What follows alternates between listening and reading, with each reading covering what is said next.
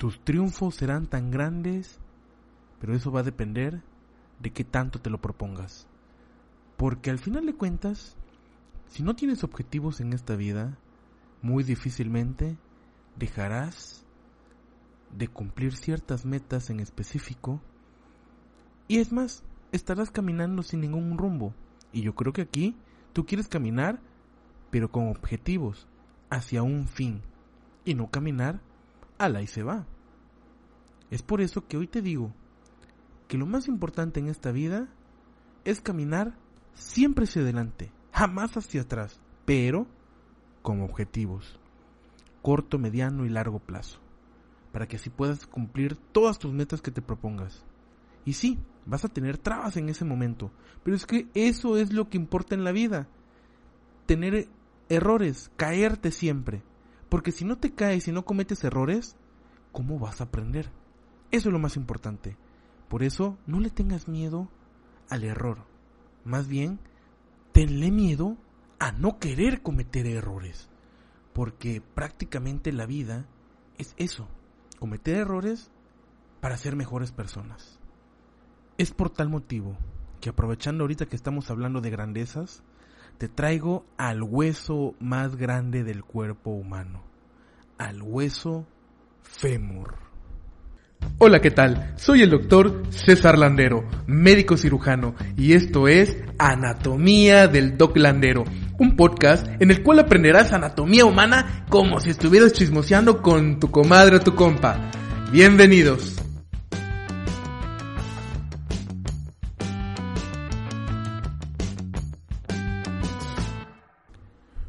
Oye, ven para acá.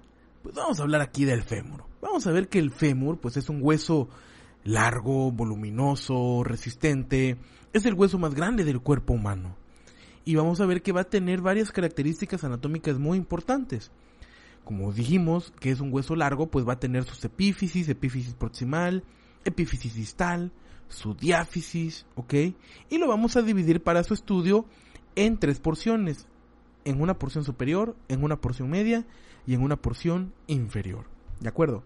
Realmente no está tan complejo el fémur, no está tan difícil, por lo tanto, no va a durar tanto pues este episodio del día de hoy. Y te cuento, mira, vamos a ver primero que el fémur en su porción superior, primero que nada va a tener a su famosa cabeza. Que la cabeza, si, si te acuerdas del capítulo anterior que vimos de los huesos coxales, vimos que tenía lo que es el acetábulo, si te acuerdas? Espero que sí. Y si no, y una vez, a repasar, papá, porque no manches. Ya te lo deberías saber, ¿ah? bueno, acuérdate que en el acetábulo se insertaba, se articulaba la cabeza del fémur, nos daba lo que es la cadera, ¿vale? Y vamos a ver que en esta, en esta cabeza del fémur nos vamos a topar con la fosita de la cabeza femoral, que en esa fosita de la cabeza femoral pues va a servir para la inserción del famoso ligamento redondo, ¿va? Luego, inmediatamente después de la cabeza del fémur, vamos a tener a su cuello que es el cuello del fémur. Y vamos a ver que este cuello, que desempeña la acción eh, de transmisión de fuerzas entre el tronco y el miembro inferior, va a ser, digamos, la pauta, es un, cuello muy característico en comparación, por ejemplo, del cuello del, del húmero, ¿no? Porque vamos a ver que inmediatamente del cuello nos vamos a encontrar con lo que son, bueno, más bien con lo que es el macizo trocantérico. ¿Qué es eso del macizo trocantérico? Bueno, el macizo trocantérico va a estar constituido por lo que es el trocánter mayor y el trocánter menor.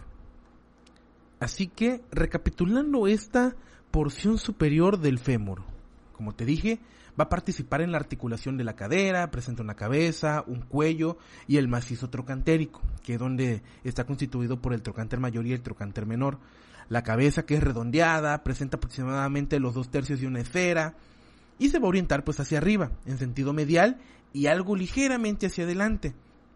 ¿Va? Y está deprimida algo por debajo y hacia atrás de su centro por la fosita de la cabeza femoral que te había comentado, donde se va a insertar el ligamento redondo. Ahora, su cuello que es un cilindro aplastado de adelante hacia atrás y va a tener un diámetro vertical que va a representar eh, su altura. Es oblicuo hacia abajo y hacia atrás, de lo cual resulta que la cara anterior mira algo hacia abajo y su cara posterior, pues algo hacia arriba, ¿no?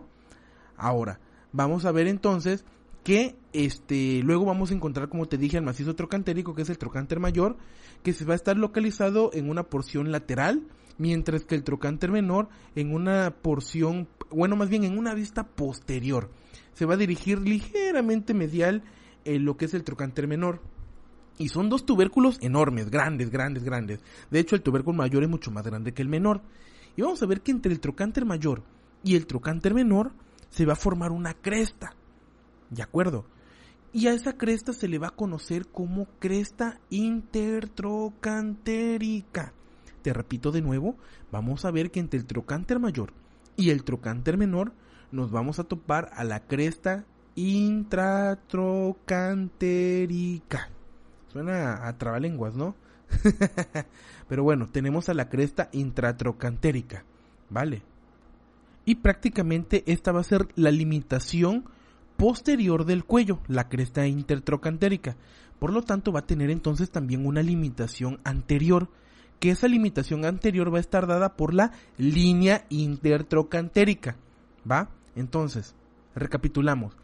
Vamos a ver que el cuello va a estar delimitado por delante por la línea intertrocantérica, mientras que posteriormente por la cresta intertrocantérica. Si tú tuvieras ahorita el fémur en tu mano, verías que la porción posterior inmediatamente del cuello, la delimitación posterior del cuello, precisamente por eso se llama cresta, porque parece una crestita, sería como, como, una, como la joroba del fémur, ¿no? O sea, imagínate el fémur todo jorobado, hace una tremenda joroba, ¿no? Quasimodo. Bueno, esa va a ser parte del trocánter mayor y ahí se va a observar lo que es la cresta intertrocantérica, ¿va? Que este va a estar mucho más saliente, va a tener una saliente mucho más prominente, ¿de acuerdo? Ahora, si quieres platicamos un poquito ahora de los trocánteres. Mira, el trocánter mayor, pues vamos a ver que es una eminencia cuadrilátera, aplastada, en un sentido transversal, muy saliente hacia arriba y lateralmente, como te había comentado, o sea, va a estar mirando más hacia una porción lateral a lo que es el cuello. Y su cara lateral, pues está atravesado diagonalmente por una línea oblicua hacia abajo y hacia adelante. ¿Qué será la tuberosidad glútea?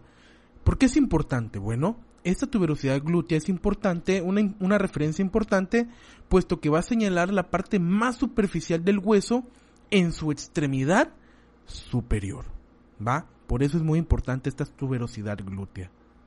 Ahora, vamos a ver que en una cara medial del trocánter mayor, vamos a encontrar en este punto una excavación por una depresión profunda, que es la fosa trocantérica, donde se van a insertar los músculos pelvitrocantéricos, ¿va? Que es el obturador externo, el músculo obturador interno y los dos músculos gemelos.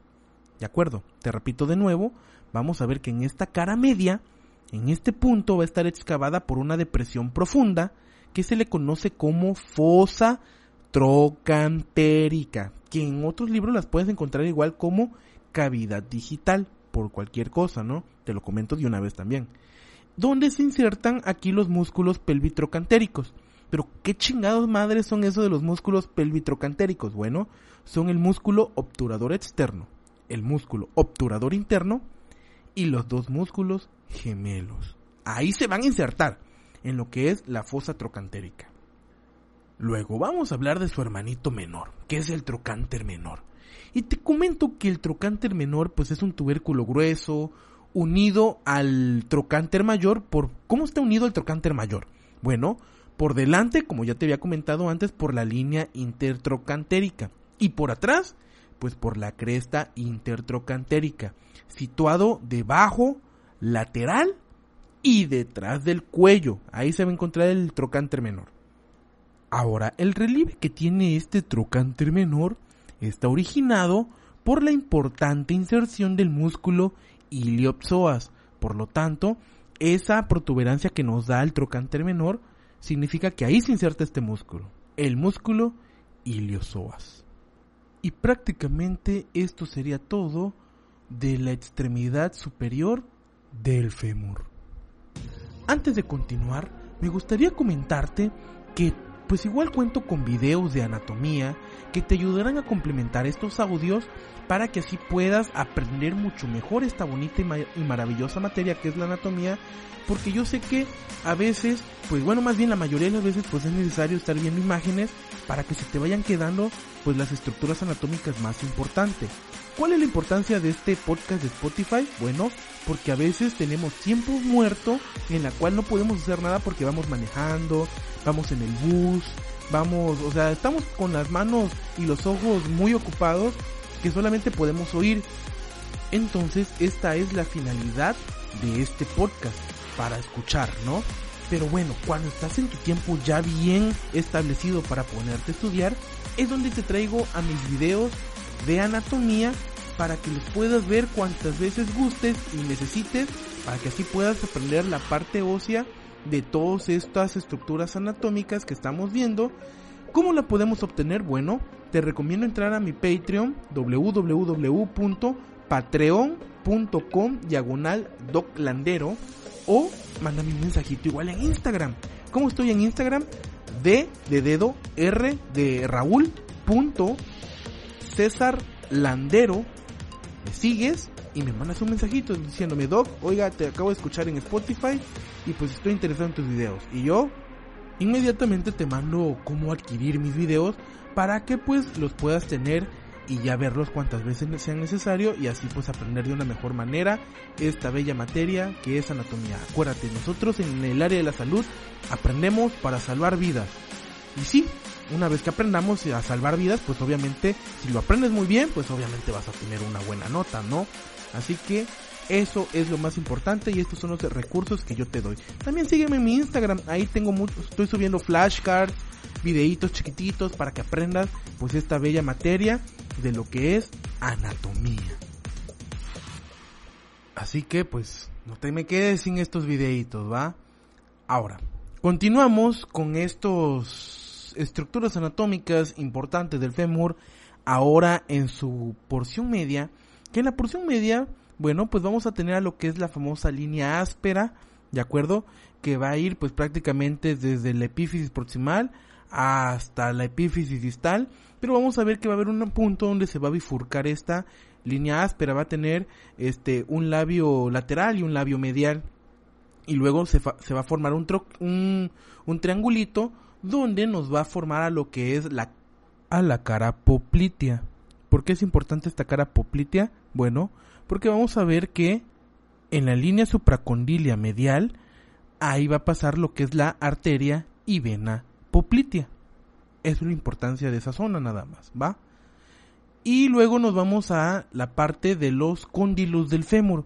Vamos a ver que el fémur va a tener un cóndilo lateral, un cóndilo medial, que el cóndilo medial es un poquito más prominente que el cóndilo lateral.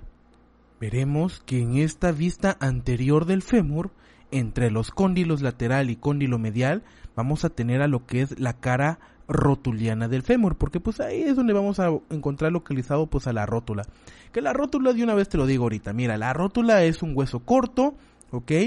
Que va a tener digamos dos caras, una cara anterior y una cara posterior articular de la rótula, que es donde ahí se va a colocar en la cara rotuliana del fémur en su vista anterior, ¿va?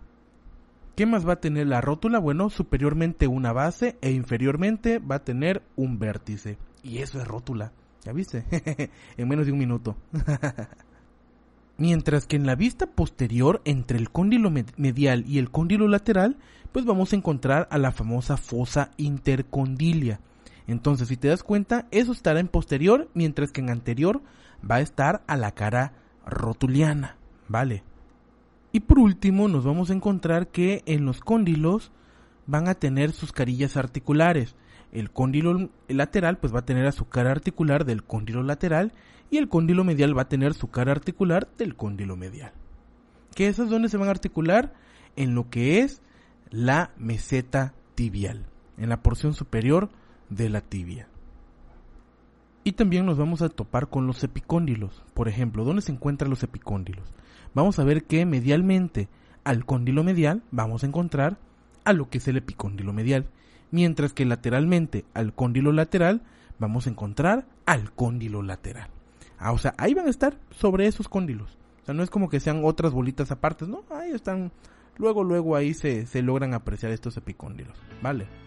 Y prácticamente eso sería todo de lo que es este hueso fémur. Y sin querer queriendo, también aprovechamos a ver a la rótula.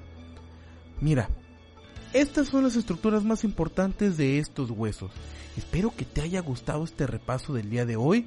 No te olvides por favor de mandarme un mensajito si en dado caso tienes alguna duda, ya tienes mi Instagram dr.cesarlandero por cualquier cosa, sugerencia, queja, lo que tú quieras. Ahí lo recibo con mucho gusto.